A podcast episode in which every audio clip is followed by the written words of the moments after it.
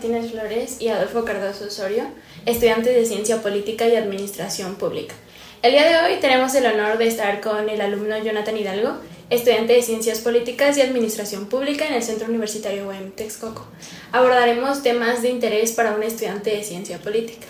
Nos da un gusto que, que estés acá con nosotros. Mucho gusto, Dalia. Eh, quisiéramos comenzar eh, por conocerte, eh, tener preguntarte cuál fue tu inspiración o tu motivación o por qué decidiste elegir esta carrera. Bueno, esta carrera ya viene precedida de otra carrera que estaba estudiando.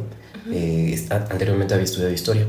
Entonces, pues precisamente eso me hizo enfocarme en la idea que eh, el pasado que existe ya no lo podemos cambiar, pero al no poderlo cambiar y tener como ese interés social en, en la transformación de nuestro entorno, decidí eh, ir por otra carrera. Primero había elegido relaciones internacionales, pero como no tenía una opción cercana a Texcoco, me di por la tarea de buscar universidades que estuvieran cercanas a, mi lugar de residencia y pues encontré la UAM Texcoco que tenía la carrera de ciencias políticas.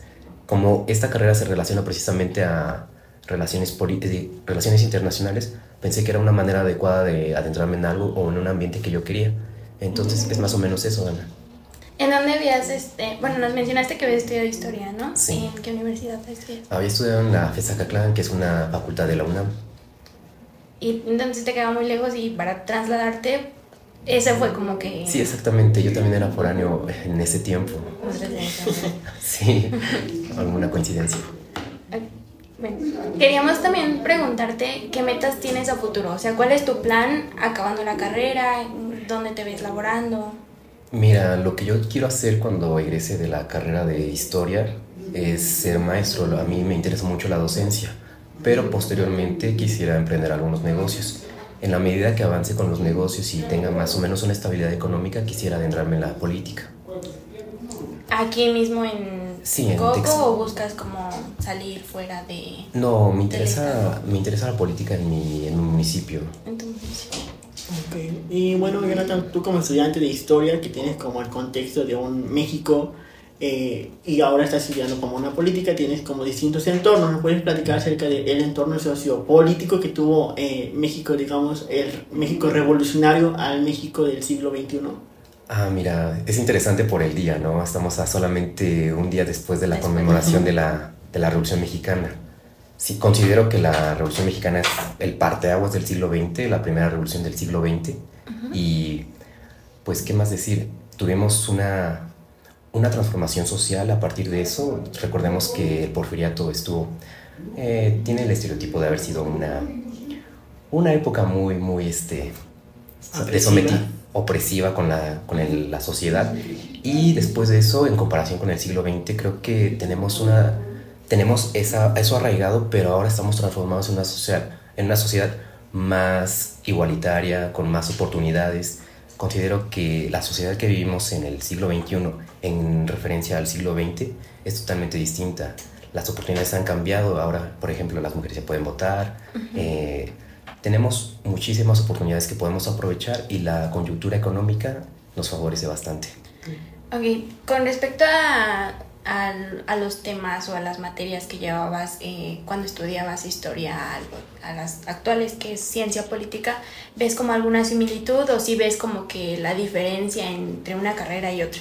Sí, existe una diferencia. De hecho, al principio sí había cierta concordancia con las materias, por ejemplo, con epistemología, filosofía de la historia o ciencia política, tenían relación, pero actualmente creo que nos adentramos más en, en buscar la estructura política o, como les mencionaba, la administración pública esto más bien sería como la forma en la que trabaja el Estado, o sea, la administración pública es la representación de la política misma, ¿no?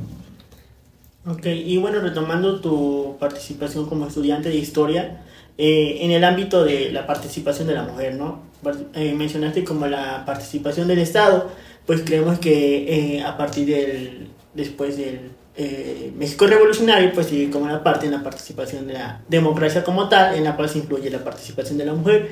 ¿Crees que como tal la administración pública tuvo un gran cambio a partir de que la mujer se envolviera más que nada, eh, no solo en el aspecto de votar, sino en el aspecto de tener como una relevancia o un puesto político? Actualmente como un cargo público. Ajá. Considero que sí, o sea, el parteaguas que generó la que las mujeres no votaran a que votaran es un cambio abrumador. La sociedad del siglo XX no es para nada parecida a la del siglo XXI. Como se lo estaba mencionando, a partir de eso es un proceso histórico en el que acaece diferentes circunstancias. Por ejemplo, eh, antes las mujeres era más difícil que accedieran a un puesto político o un cargo público. Esto es evidente hasta la época actual, ah, con estas políticas que ha habido como de igualdad o de paridad, eh, nos está dando una mayor cercanía a lo que podría ser un Estado paritario, o bueno, igualitario, pero considero que hay mucho que trabajar, pero tampoco creo que sea lo más adecuado tener una igualdad en cuanto a números, sino creo que, y este es el punto que yo me gusta más ahondar, es en la en qué tan, qué tan capacidad está una persona, capacitada está una persona para ejercer ese cargo. Considero que es más adecuado que una persona que está capacitada para ejercer tal cargo público es quien debe gobernar o debe ocupar el cargo público, no por una cuestión de género. Ok, digamos que estás tratando de decir que debe ocupar el puesto la persona que es apropiada, más no el género que esté como el género es indistinto. La persona tiene que ser capacitada para poder ejercer el cargo. Puede, ser hombre, ¿no? Puede ser hombre, puede ser mujer, puede tener un gusto distinto, puede tener, puede ejercer probablemente, como por ejemplo ahora, un género no binario, puede ser transexual, bisexual, eso da igual. Lo que importa son sus cualidades y sus fortalezas. Como la funcionalidad, ¿no? Que puede desempeñar durante ese cargo, su administración, y no simplemente que esté ahí, digamos, por alguna moda que esté eh, pues actualmente. Exactamente, eh, de hecho lo que estamos viviendo sigue siendo una coyuntura. Ajá, bueno, bueno retomando este caso que eh, mencionaste acerca del gusto del género, no sé si sepas que pues asesinaron apenas hace unos días a, una persona que ocupaba en Guanajuato, me parece, un cargo público y fue asesinada. Le conocían como el magistrado, que pues o sea, fue un cambio muy radical en la política, por así decirlo, no solo de México, porque pues, o sea, ya ves, más que nada fue conocido en redes sociales, ¿no? Por, ahí fue como su boomerang que tuvo, pero si viste como que, bueno, si lo llegaste a conocer, mm, tal vez así como vía digital, de que, o sea, sí, sí relacionaba como su trabajo, pero más que nada por su trabajo era conocido como la persona homosexual o indistintamente llamado que ocupaba ese cargo más no como su funcionalidad, ¿no? Mira, muchas veces cuando somos diferentes nos van a identificar de una manera más fácil. La normalidad es lo bien visto en nuestra sociedad. Cuando tú eres anormal o... Y no me refiero a que sea malo ser anormal. Cuando tú eres distinto a la mayoría es cuando sucede este cambio. Nuestra sociedad está pasando por un cambio este, nuevo.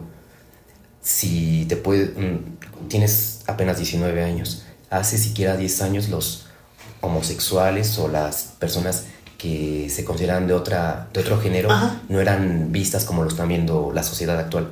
La sociedad ha avanzado en estos cambios, pero a un paso muy lento. Tenemos mucho por hacer y como sociedad, o sea, en nuestro propio, a partir de nosotros, estamos cambiando. La aceptación que estamos teniendo, la educación que tenemos de nuestros padres, influye. Pero la sociedad que vamos a dejar a la siguiente generación es lo que importa en este momento.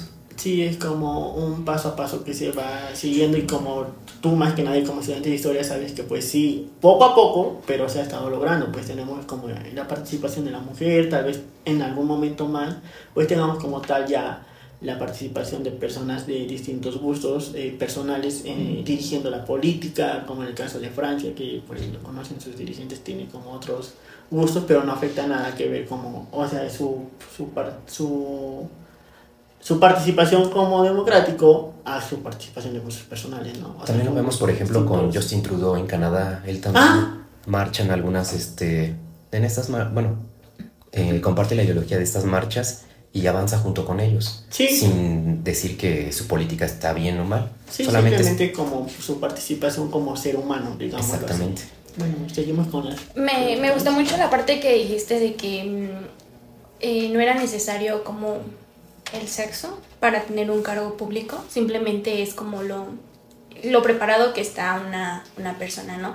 Y creo que ahorita lo podemos ver bien como en las futuras elecciones, ¿no? Ayer eh, estaba en, navegando en TikTok y varias redes sociales y justamente mencionaban que eh, el hecho de tener a dos candidatas mujeres em, era como que un plus, ¿no? De, que la mujer estaba sobresaliendo en estos actos políticos. Y también mencionaste hace rato algo de que se empezaban a hacer como rebeliones, o nos hace, se hacía notar, ¿no? Entonces mi, pregunta es, ¿tú crees que las juventudes están em, impactando en que se empiece como que a, por ejemplo, de que ahorita ya estén las mujeres o que un candidato ya esté joven? O sea, ¿tú crees que las juventudes han impactado en, en lo que está sucediendo actualmente en la política en México? Por supuesto que sí. De hecho, deberíamos, bueno, si nos vemos reflejado nada más la democracia en cuanto a elecciones, sí, porque cuando revisamos datos de quiénes son las personas que votan, el mayor porcentaje está entre 18 hasta 30 años y personas adultos mayores, ¿no? Entonces, por supuesto que los jóvenes están influyendo en la política, que tengan convicciones políticas o no las tengan, es tema aparte, porque probablemente podemos adjudicar a su mayor participación política a ciertos apoyos, como lo son los jóvenes y lo son los adultos, o tal vez sí tengan sus, sus propias opiniones políticas, sus preferencias. Esto no lo tenemos como un consenso, pero podría hacerse un estudio acerca de estos aspectos. Considero que también este, las personas tienen una mayor cercanía hacia la política, también incluso a través de las redes sociales. Como tú lo acabas de decir hace un momento, las personas están teniendo un mayor eh, acceso a la información, tal vez de páginas que sean de fake news, algunas otras no. Tenemos desinformación, pero también tenemos información muy buena. Creo que lo que debemos aprovechar eh, para estas juventudes que están próximas a tomar las riendas del país es que tengan un mayor conocimiento de lo que realmente es su entorno para poder ejercer su derecho, como por ejemplo a votar, pero también como lo, lo dice la Constitución, la democracia no solamente una no solamente se remite a las elecciones, sino que la democracia es una forma de vida. Y como esta forma de vida que se representa incluso en la libertad y la igualdad y todos estos valores universales, creo que debemos aprovecharlos y a partir de ello sacarlo mejor y poder ejercer nuestros derechos. Sí. Como bien lo dices, como somos un, una pequeña sección de la población mexicana, los jóvenes, ¿no? Que pues como lo, retomando el futuro que dijiste, somos la mm, entre los 18 y los 30 años somos la población que más eh, son votantes en la República Mexicana pero también somos los que de alguna manera nosotros como eh, ciudadanos jóvenes tenemos participación en algunos otros aspectos, por ejemplo en campañas este, de medio ambiente, campañas de Hoy estoy participando en campañas así como de ayuda a, así como perritos y todo eso y te puedo decir que todas las personas, o más bien todas las personas que están ahí participando, son personas entre 18 años, a lo mucho, eh, la más, eh, en la campaña para la que yo sirvo, la persona más adulta que esté, a lo mucho tiene como 30 años. Con eso me refiero a que eh, sí, como que los jóvenes están involucrados mucho en este aspecto. De hecho, no sé, por ejemplo, en las marchas, no sé, de política, en las marchas, eh, no sé, LGBT, de las mujeres, ¿te das cuenta? O sea, sí hay, pero me refiero a que son más como, eh, por ejemplo, en el, Día de la Mujer, las chicas son, o sea, como la mayoría jovencitas. Sí llega a ver como personas más adultas, pero, o sea, a lo que me refiero con esto es que la participación de los jóvenes y las jóvenes sí está como muy adecuada o sí está como fluyendo muy, muy bien en este aspecto. Y sí creo que, la, que los ciudadanos jóvenes sí están como haciendo buen papel en, en esto, poco a poco. De acuerdo como a tu trayectoria em, como estudiante, ¿tú crees en la idea de que es actualmente en México es tiempo para las juventudes, porque como bien te mencionaba, ayer estaba como navegando en redes sociales y justamente salió la idea de que iba a haber un primer candidato con 35 años, ¿no? Entonces, ¿crees que sí sea como que el tiempo de las juventudes? O el tiempo de las juventudes es todo, todo, el, tiempo, el tiempo, todo el tiempo, porque la generación, digamos, si vamos seccionando la sociedad en 5 o 10 años, ellos son los que después toman las riendas y así va a ser sucesivamente. Entonces, si están listos, preparados, no sé si criticarlos de cierta forma. Van a tomar las riendas y eso es evidente, eso es inminente más bien. No lo vamos a poder detener.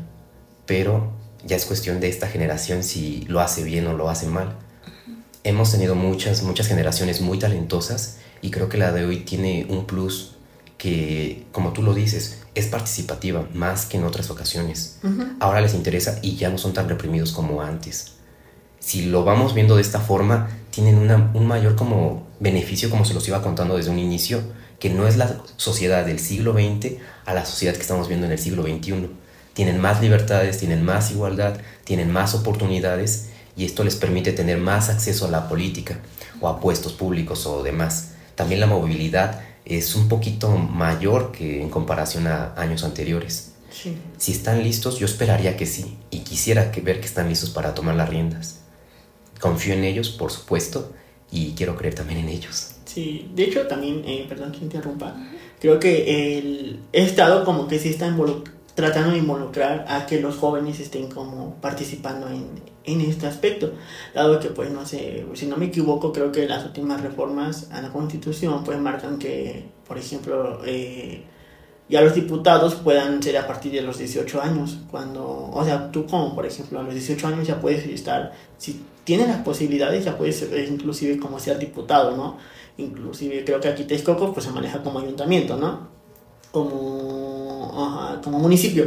Creo que también todos los municipios tienen como, de toda la república, como, eh, no sé cómo llamarlo, si sección o se me fue la palabra, pero digamos que todos los ayuntamientos de la república tienen como ese apartado de participación de los, eh, pues los jóvenes. Y creo que sí, como que el Estado trata de, también de tratar absorberlos y así. Sí, porque por como te lo estaba diciendo, ya el Estado se dio cuenta que en cierta forma ya es un Estado viejo, ya es un Estado que está por salir. Entonces, definitivamente se están dando cuenta que tienen que darle casi casi el cargo a los jóvenes para ellos ahora sí llevar la política del país. No van a poder sostener todo el tiempo las riendas y ya es momento de darle como de darle la oportunidad para que precisamente accedan a estos puestos. Sí, como lo acabas de mencionar, los, las diputaciones se redujo el número, bueno, la edad necesaria para conseguir el cargo y ahora es menor. Y esto pues también es un cambio. Personas jóvenes, vamos a ver cómo se desenvuelven. Que también no podemos decir que todo el tiempo van a tener la madurez adecuada. Cada persona es distinta. Van a haber personas jóvenes muy maduras, personas muy grandes que todavía no tienen la forma correcta de llevar un país o ya digamos un ayuntamiento, pero lo vamos a reflejar en un par de años. Hoy por hoy no podemos conocer los resultados. Que ha habido un cambio y hay una mayor participación también es gracias al Estado como tal, gracias a la burocracia. Vamos a ver los efectos que pasen en los siguientes meses e incluso años. Sí, tal vez como bien lo dijo Dana en el 2024, pues las votaciones de, para cargo público que sería como si bien quedan para la eh, presidencia de una mujer, pues tal vez se vea como, o sea, son aspectos que poco a poco se van a estar como viendo, pero que se van teniendo como, gracias a las encuestas, como que se va teniendo como a la favorita, por así decirlo, ¿no? De hecho, también ya tengo algunos conocidos que se postularon como precandidatos para, para diputaciones, jóvenes, de 22 años. y a mí me gusta, me parece curioso cómo van a ser estos jóvenes dentro de, pues digamos, de la legislación. Ajá. Sí, porque también sale esta idea de que sí está bien, bueno, eh, darle la oportunidad a los jóvenes, pero también, incluso en clase, ¿no? No lo mencionaban, de que sí está bien que nos den la oportunidad como jóvenes, pero también se necesita como que de esa experiencia política. O sea, ¿tú qué piensas de estos dos temas? Considero que sí es necesaria la experiencia. Ajá. O sea, mm. también como que lo que quiso decir Ana es que, bueno, creo yo, a lo que entendí, que, o sea, si crees tú como estudiante de historia que si debemos de conocer como nuestro pasado para saber eh, tener como un buen futuro, ¿crees tú? Considero que sí. Mira, precisamente hoy estaba haciendo recuerdo de una frase de bueno, Cicerón tiene una idea de historia que es la magistra vitae, la maestra de vida. Entonces, imagínate, o sea, les pongo de ejemplo a ustedes. Recuerden que hicieron hace una semana, hace un año. Lo que hicieron en esa época es lo que los constituye el día de hoy. Si no conocemos lo que, o sea, si no tuviéramos una noción del pasado, no tendríamos una noción del futuro porque seríamos seres ah, ah, asincrónicos. No, bueno, seríamos seres sin tiempo. Sí. Entonces, lo que nos forma como tal, como seres humanos, como, como especie humana, es esta noción del tiempo. Vamos hacia el pasado y hacia el futuro. ¿Necesitamos el pasado? Sí. ¿Necesitamos conocerlo? También. No quisiera redundar en esta frase trillada de quien no conoce su pasado está condenado a repetirlo, pero por supuesto que sí pasa. Muchas veces cometemos los mismos errores. Somos la única especie que comete el mismo error dos veces. Entonces, si es necesario el pasado, por supuesto. Redundar en la historia, hay que estudiarla y a partir de eso tomar mejores decisiones. Recuerden, y como ustedes lo van a ver en unas clases, la planeación se enfoca en eso. O sea, planear es a partir de una serie de cosas que tenemos, planificar qué posibilidades tenemos y poder tomar las mejores decisiones. No tomamos decisiones hacia la incertidumbre. O sea, sí tiene cierta incertidumbre el futuro, pero siempre vamos a tener una perspectiva de cómo podría pasar. O sea, si tenemos múltiples posibilidades o múltiples escenarios, vamos a elegir el más factible, el más viable, y por eso necesitamos el pasado. Sí, está bien. Entonces podemos seguir en las...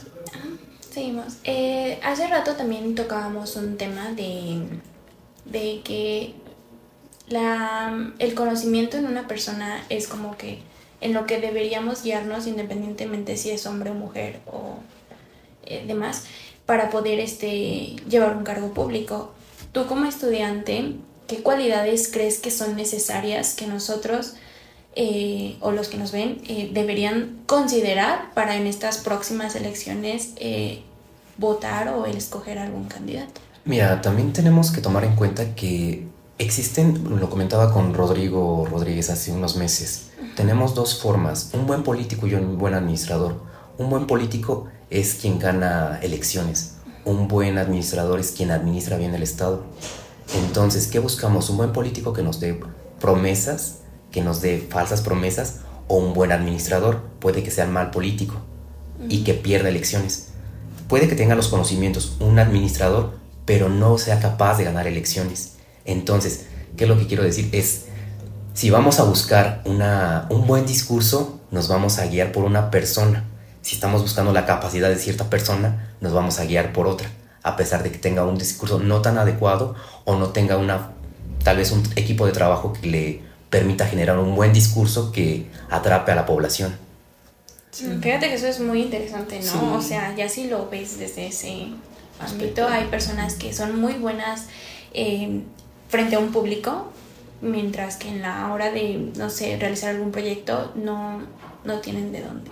Sí, también aquí podemos rescatar, ¿no? O sea, o sea, la pregunta ya como de cómo se puede decir, ¿no? También hay que recordar que estamos como en un México en el cual si nos ponemos como a pensar bien, nuestra familia está como en jerarquías también, ¿no? Como en todo, ¿no?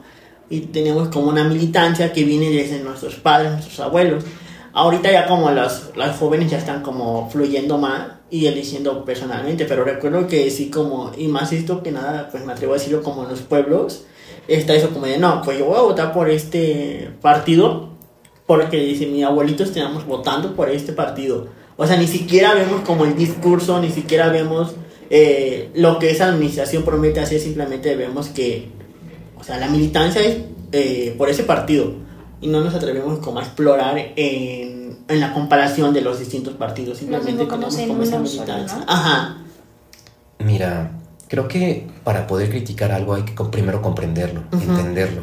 Cuando suceden este tipo de cosas, como tú lo acabas de mencionar, de una, una, una idea o una ideología política de que va siendo como una herencia familiar, Ajá. creo que creo que también no teníamos muchas opciones si nos, también nos ponemos a pensar un poquito de manera histórica, en un retroceso, las opciones hace unos, hace unos años eran muy limitadas.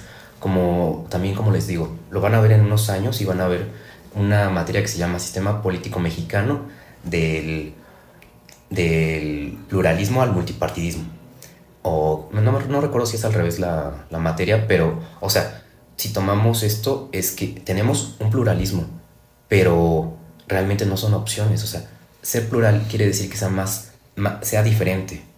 Y también tenemos la otra idea que es multipartidista. Tenemos muchos partidos o múltiples partidos, pero no quiere decir que sean tan distintos. Por ejemplo, tenemos al PRI en el inicio de a la primera mitad del siglo XX como opción y después también tenemos al PAN, también tenemos al Partido Comunista, tenemos al múltiples partidos, múltiples ideas políticas, pero no son tan diversas, o sea, si podemos notar también en esta idea, que tú, tú votaras por algún otro partido no te beneficia del todo. O sea, mira, que tú votes por un partido te va a beneficiar o no. Creo que también es lo que nos deberíamos preguntar en alguna ocasión. Porque la idea de las elecciones es que, por ejemplo, las diputaciones es que tu diputado va a ver por tus ideas. O sea, que va a llevar lo más, lo micro hasta lo macro. O sea, desde un diputado local hasta donde esté su legislatura, es lo que tiene que hacer. Y también deberíamos preguntarnos, ¿estos diputados ejercen de manera adecuada su trabajo? Y es lo que vamos a reflejar con la siguiente generación. si estos diputados están llevando las ideas de su, de su distrito a lo más, a lo que debería estar. O sea, no, no va a ser que va a ir preguntando casa por casa, pero sí podría ser un consenso de ideas en las que, pues sí, se vea una política tal vez regional, porque, mm, como también después se van a dar cuenta, la política es un tanto difícil en cuanto a la administración pública.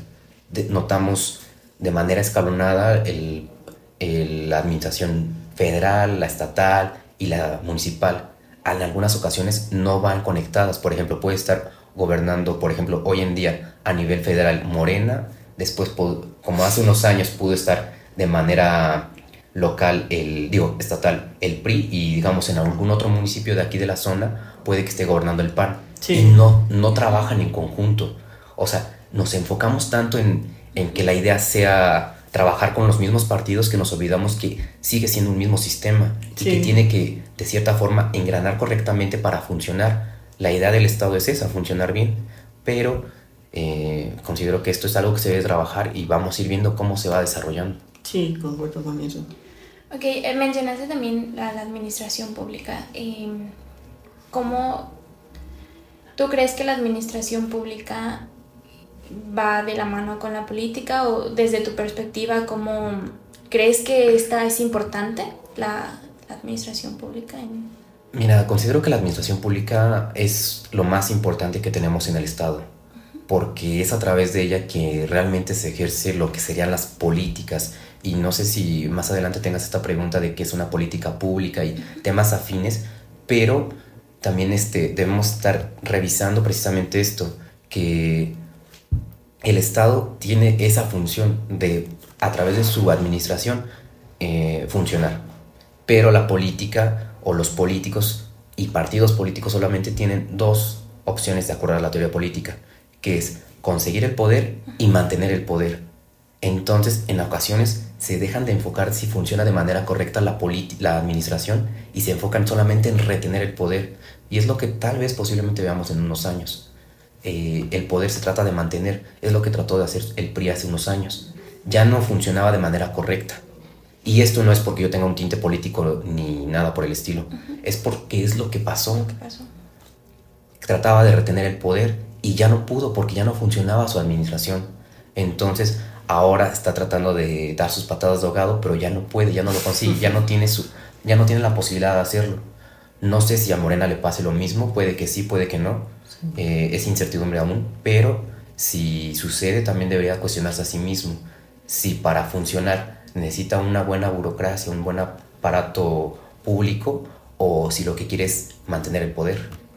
Sí, es como, o sea, si te das cuenta, como eh, todo la mayoría de nuestros maestros que son politólogos, como que atacan eso de pues la actual eh, presidencia, ¿no? A, nivel, a nivel, pues, república, de que, pues, no sé, uh, votaba mucho acerca de, o sus discursos eran antes de que fuera como tal el presidente, acerca de que no existiera como esa, eh, ¿cómo decirlo?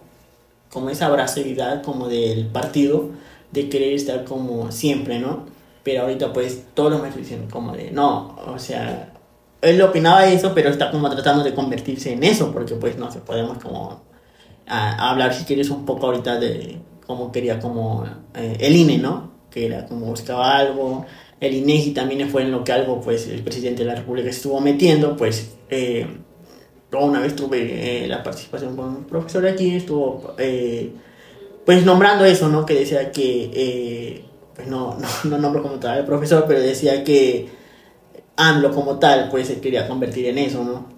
De que poco a poco o bajo, bajo la mano pues estaba tratando de desaparecer como el INE, eh, el INEGI, varias así como cosas, ¿no? Para al final pues tener como más esa posibilidad de estar linealmente, no sé qué tú nos puedas eh, brindar acerca de esto. Mira, también cuando se accede al poder hay que tener cuidado entre ciertas cosas. Una es no, no convertirse o no convertir la víctima en tirano, porque cuando accedes al poder normalmente hay ciertas cosas que ya no puedes cambiar y te absorbe. Es como lo decía Nietzsche, cuando miras dentro del hoyo, él también mira en ti. Y es como un... O sea, es como si el mismo se estuviera reflejando de cierta forma. No quiero criticar, de hecho es la época más complicada para Sí. opinar de, de esto. Sí. Eh, creo que a nuestro presidente es, es inteligente. Es, Ah. recordemos. ¿Ya? ¿Ya? Bueno, y ya para concluir esta entrevista, pues nos gustaría saber cuáles han sido una de tus mejores experiencias o peores experiencias estudiando ciencia política y administración pública. Mira, de entre las peores experiencias que podría considerar es que cuando comienzas a estudiar ciencia política te das cuenta de la, de la magnitud del problema que tiene México. Porque no es sencillo y de hecho tampoco es, tampoco es sencilla la solución. De hecho, deberíamos cuestionarnos si realmente tiene una solución. Y no, esto no es ser tan depresivo, tan escéptico en, en que tenga una posibilidad de ser México. De hecho, tiene muchas posibilidades, pero la forma siempre importa. La cuestión de que cómo se van a hacer las cosas es complicada. Y de entre las experiencias, las mejores experiencias que he tenido en la carrera es que, como tal, el conocimiento que se adquiere en esta carrera es amplio. De hecho, a mí me encantó la carrera, las materias que llevamos, desde Derecho, Teoría Política, eh, Administración Estatal, Federal, Municipal, todo esto da las, las herramientas necesarias para poder desenvolverte de manera adecuada en el ámbito laboral. Y creo que eso es lo que más me gusta de esta carrera. ¿La recomendarías? Por supuesto, es una de las mejores carreras. Ok, ¿y crees que como La mejor. la mejor. ¿Crees que, eh, eh, bueno, tú ya tenías como, nos mencionaste eh, la carrera de historia, ¿no? Y tal vez tengas como saber cómo llegar a, a- a la política, ¿no? Aquí. Pero ¿crees que debería ser necesario que, no sé, por ejemplo, en las primarias, en la secundaria, en la preparatoria, se tengan como temas de política? Porque, bueno, por ejemplo, yo me atrevo a decirlo, nunca llevé como tal una materia que nos hablara como tal de política.